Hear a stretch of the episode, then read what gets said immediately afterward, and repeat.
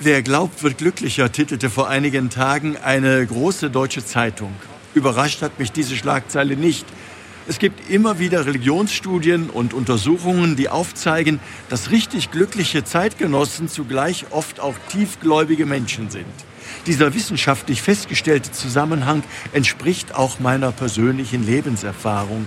Überall dort, wo ich als Priester oder Bischof kranke oder gar sterbende Menschen begleiten konnte, habe ich festgestellt, dass ein fester Glaube ein solides Fundament für unser Leben, auch und gerade in seiner Gebrechlichkeit und Endlichkeit ist. Er ist ein wirkliches Fundament, das trägt und das Halt gibt, in guten wie in bösen Tagen.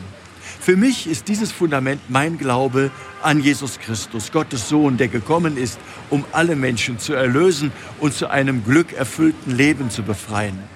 An seinem Leben und seiner Botschaft versuche ich mich deshalb im Alltag zu orientieren.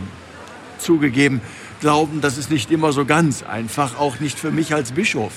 Christus und seine Botschaft, die fordern mich heraus. Seine Botschaft ist radikal, radikaler, als es mir manchmal lieb ist. Wenn es da etwa heißt, liebt eure Feinde, tut jenen Gutes, die euch hassen, oder auch macht euch keine Sorgen um euer Leben, euer himmlischer Vater kümmert sich um euch. Ja, es ist nicht immer leicht, den klaren Worten Jesu die nötigen, ebenso klaren Taten folgen zu lassen. Aber zugleich gilt auch das Wort des Herrn, dass wir, ganz gleich welche Fehler wir auch gemacht haben, mit ihm immer neu anfangen können. Und das Wichtigste, Gottes Liebe, die uns Jesus in unüberbietbarer Weise gezeigt hat, die gilt einem jeden von uns, ohne Ausnahme und ohne jede Vorbedingung, immer und überall.